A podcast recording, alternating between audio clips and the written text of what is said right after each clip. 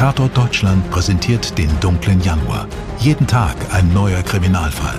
Ein tägliches Tatort Deutschland Spezial. Mein Name ist Sky Dumont und ich wünsche euch eine spannende Krimi-Zeit. Herzlich willkommen zu Tatort Deutschland Daily, dem täglichen Crime-Podcast von Bild. Mein Name ist Toni Heyer und mit mir im Studio ist Mirko Kasimir. Hallo Mirko.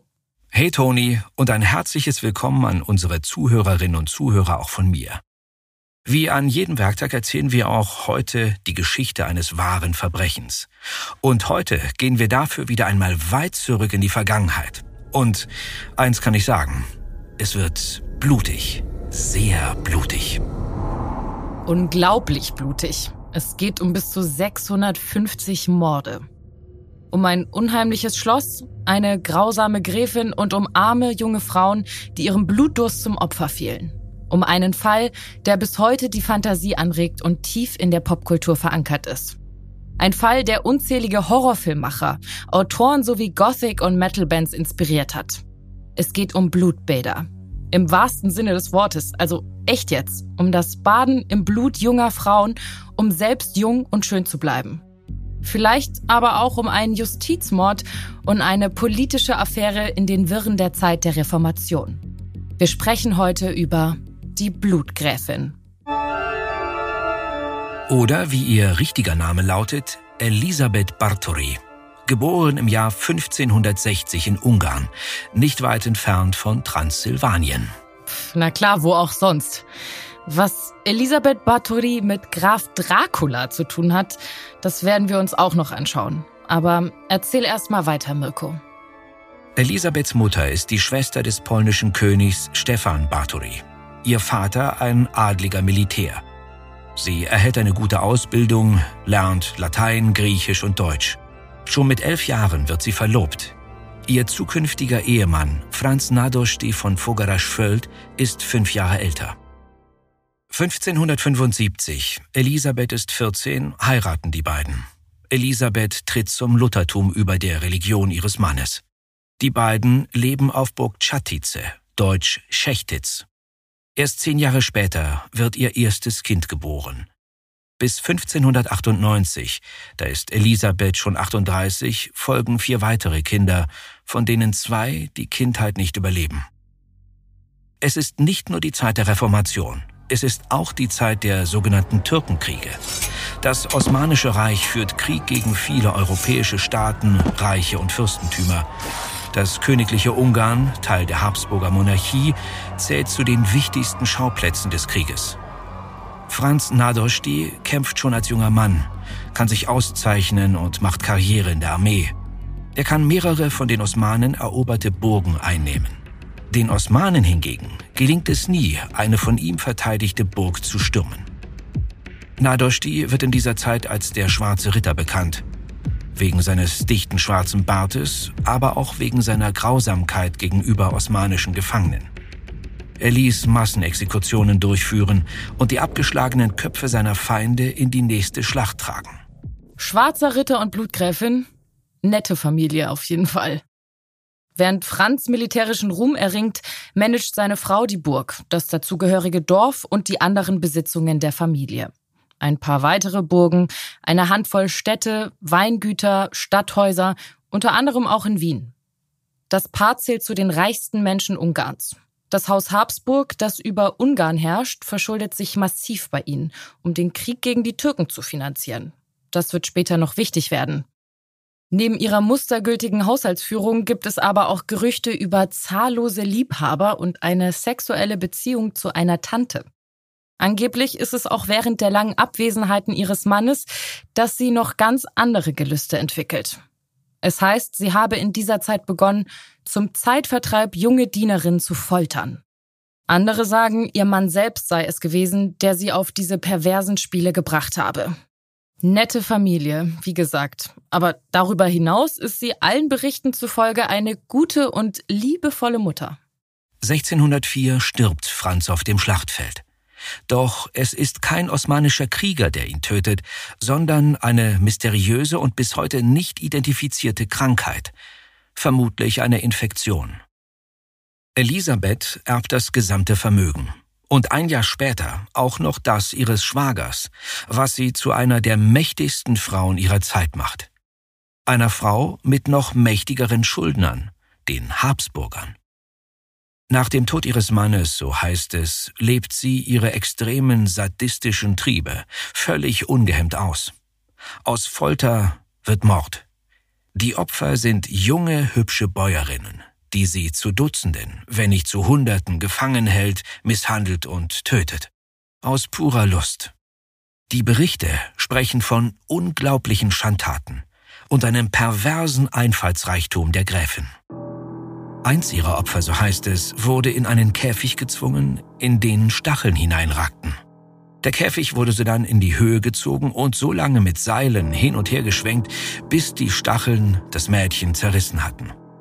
An manchen Tagen musste kübelweise Blut vom Boden ihres Schlafgemachs aufgewischt und herausgetragen werden, so dass die Gräfin den Boden schließlich mit Asche bedecken ließ, der das Blut auffangen sollte. Einmal, als sie krank war, ließ sie sich eine junge Dienerin ans Bett bringen.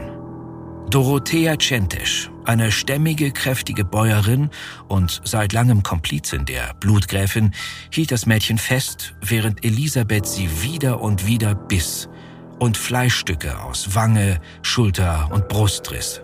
Eines Tages ließ sie sich von einer ihrer Zufen kämmen und als diese sie dabei unabsichtlich an den Haaren zog, schlug sie die Unglückliche, bis das Blut nur so spritzte.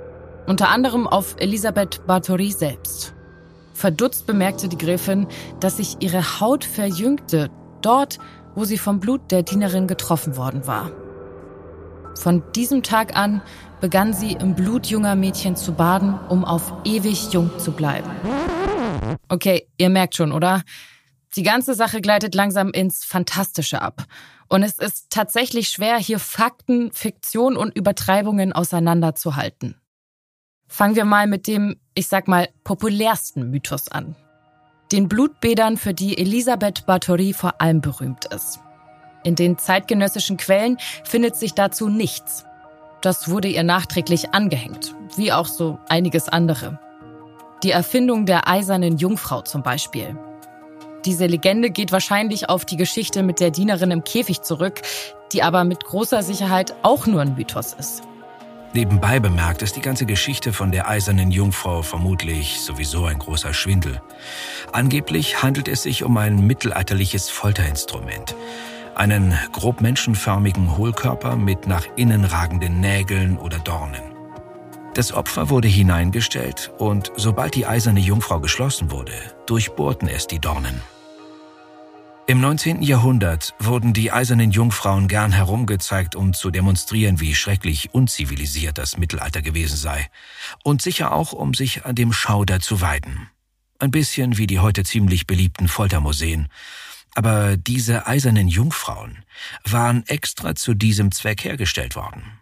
Es gibt schlicht keine solchen Folterinstrumente aus dem Mittelalter und auch keine zeitgenössischen Berichte darüber.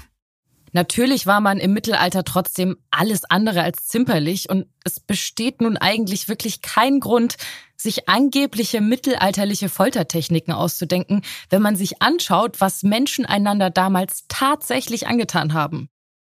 Womit wir wieder zur Blutgräfin zurückkommen. Denn tatsächlich gibt es zeitgenössische Berichte und Verhörprotokolle über ihr Treiben. Und die sind auch ohne Blutbäder und eiserne Jungfrauen schrecklich genug. Aber Mirko, erzähl doch mal, wie es mit Elisabeth weiterging. Ihr sadistischer Blutrausch, wenn es ihn denn in dieser Form gab, erstreckt sich über mehrere Jahre. In dieser Zeit reist sie von einem ihrer Schlösser zum nächsten und an all diesen Orten machen bald Gerüchte über verschwundene junge Frauen die Runde. Am 29.12.1610 stürmt Graf Georg Turjo von Bettlenfalva die Burg Schechtitz. Er ist ein ungarischer Adliger und wohl auch ihr Neffe. Turjo verhaftet mehrere Bedienstete, allen voran Dorothea, von der wir schon gehört haben. Das ist die stämmige Bäuerin, die die jungen Frauen festhielt, während Elisabeth sie folterte. Außerdem den Hausmeister Janosch und die Amme Helena. Es kommt zum Prozess. Am Ende werden Dorothea, Helena und Janosch zum Tode verurteilt. Den beiden Frauen werden die vorderen Fingerglieder abgetrennt. Dann verbrennen sie sie bei lebendigem Leib auf dem Scheiterhaufen. Dem Hausmeister wird wegen minderschwerer Schuld gnädig der Kopf abgehackt. Dann wirft man seine Leiche auf denselben Scheiterhaufen.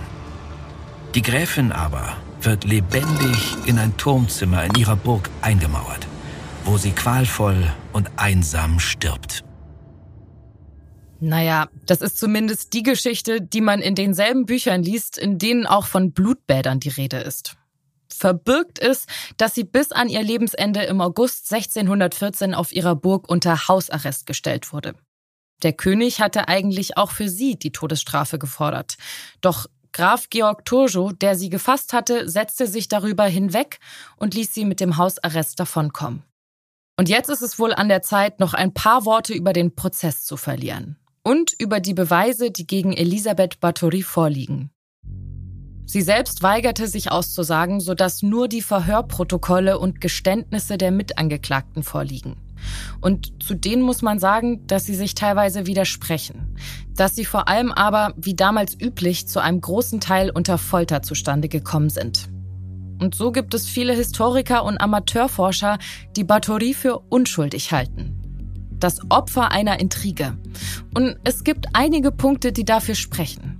Als reiche, mächtige, intelligente, selbstständige und wohl auch sehr schöne und sexuell aktive Frau war sie damals per se verdächtig und vielen ein Dorn im Auge. So etwas war schlicht nicht vorgesehen und machen wir uns nichts vor. Viele Männer haben mit so etwas bis heute noch ein Problem. Noch wichtiger, die Familie der Bathoris war schon lange mit den Habsburgern verfeindet.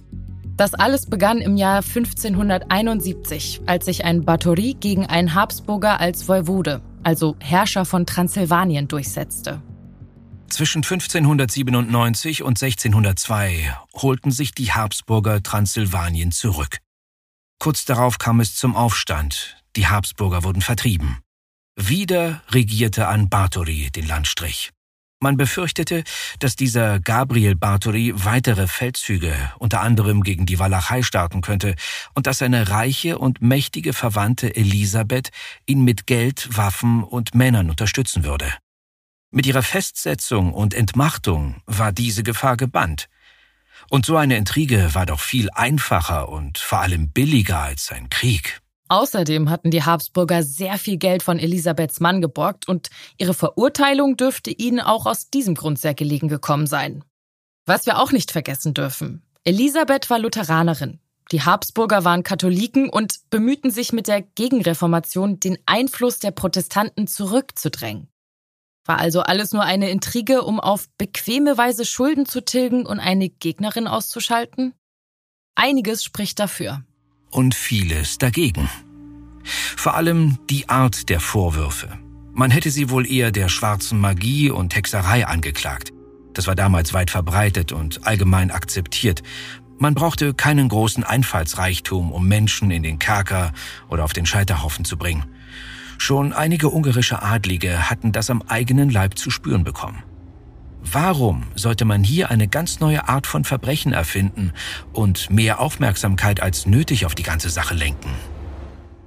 Und so können wir nur mutmaßen, was an den Geschichten von der Blutgräfin wahr ist. Vielleicht hatte sie wirklich sadistische Neigungen, aber hat sie die Mädchen tatsächlich ermordet? Vielleicht waren es Unglücksfälle. Ich hoffe, ihr hört die Anführungszeichen, die ich hier mache. Dass Bedienstete geschlagen wurden, war an der Tagesordnung. Und in einer Zeit, in der sich die kleinste Verletzung infizieren und einen jungen, gesunden Menschen töten konnte, muss es auch häufig zu solchen unbeabsichtigten Tötungen gekommen sein. Wir wissen es nicht. Die offiziellen Untersuchungen gingen nach der Verhandlung und den Urteilen allerdings noch weiter. Über Jahre hinweg wurden hunderte Zeugen befragt, wenn man das denn Zeugen nennen will. Die meisten dieser Berichte bestanden aus reinem Hörensagen. Und je mehr sie sich vom eigentlichen Geschehen zeitlich entfernten, desto grausiger, detaillierter und ausufernder wurden sie. Bis es schließlich in manchen Berichten hieß, sie habe mehr als 600 junge Frauen ermordet. Der eigentliche Mythos der Blutgräfin kam aber erst im 19. Jahrhundert so richtig in Schwung, als das Gruseln in Mode kam und die angeblich aus dem Mittelalter stammende eiserne Jungfrau Karriere als schaurige Ausstellungsstücke machten. 1816 schrieb Mary Shelley auf einer Reise in die Schweiz Frankenstein und erfand damit den Horrorroman und die Science Fiction.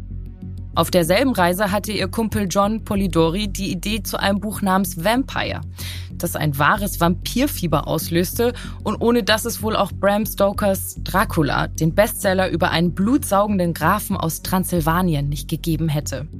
Dracula geht auf die historische Figur Vlad III. zurück, einen rumänischen Fürsten aus dem 15. Jahrhundert. Doch es wird vermutet, dass der Mythos der Blutgräfin ebenfalls eine wichtige Inspirationsquelle war. Und eins ist sicher. Elisabeth Bathory und ihre Mitangeklagten starben vor mehr als 400 Jahren. Doch die Blutgräfin, die im Blut junger Frauen badete, um die ewige Jugend zu erlangen, wird in der Popkultur für immer weiterleben. Wir danken euch, dass ihr uns in dieses finstere Kapitel der Vergangenheit begleitet habt.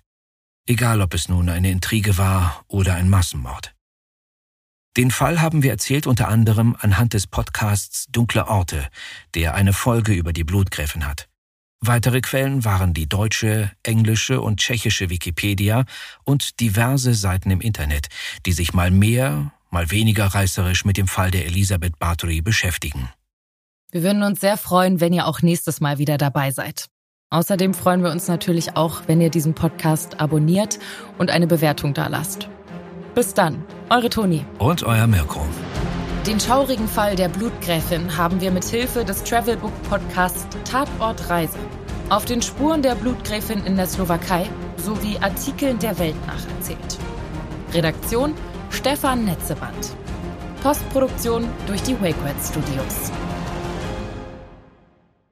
Dir hat diese Folge von Tatort Deutschland gefallen? Du bekommst von True Crime einfach nicht genug. Dann hör jetzt in unsere weiteren Folgen rein. Hier warten mehr als 200 spannende Fälle auf dich, wie das Verschwinden von Rebecca Reusch, der Prozess gegen O.J. Simpson oder die Entführung von Ursula Herrmann. Wir hören uns bei Tatort Deutschland.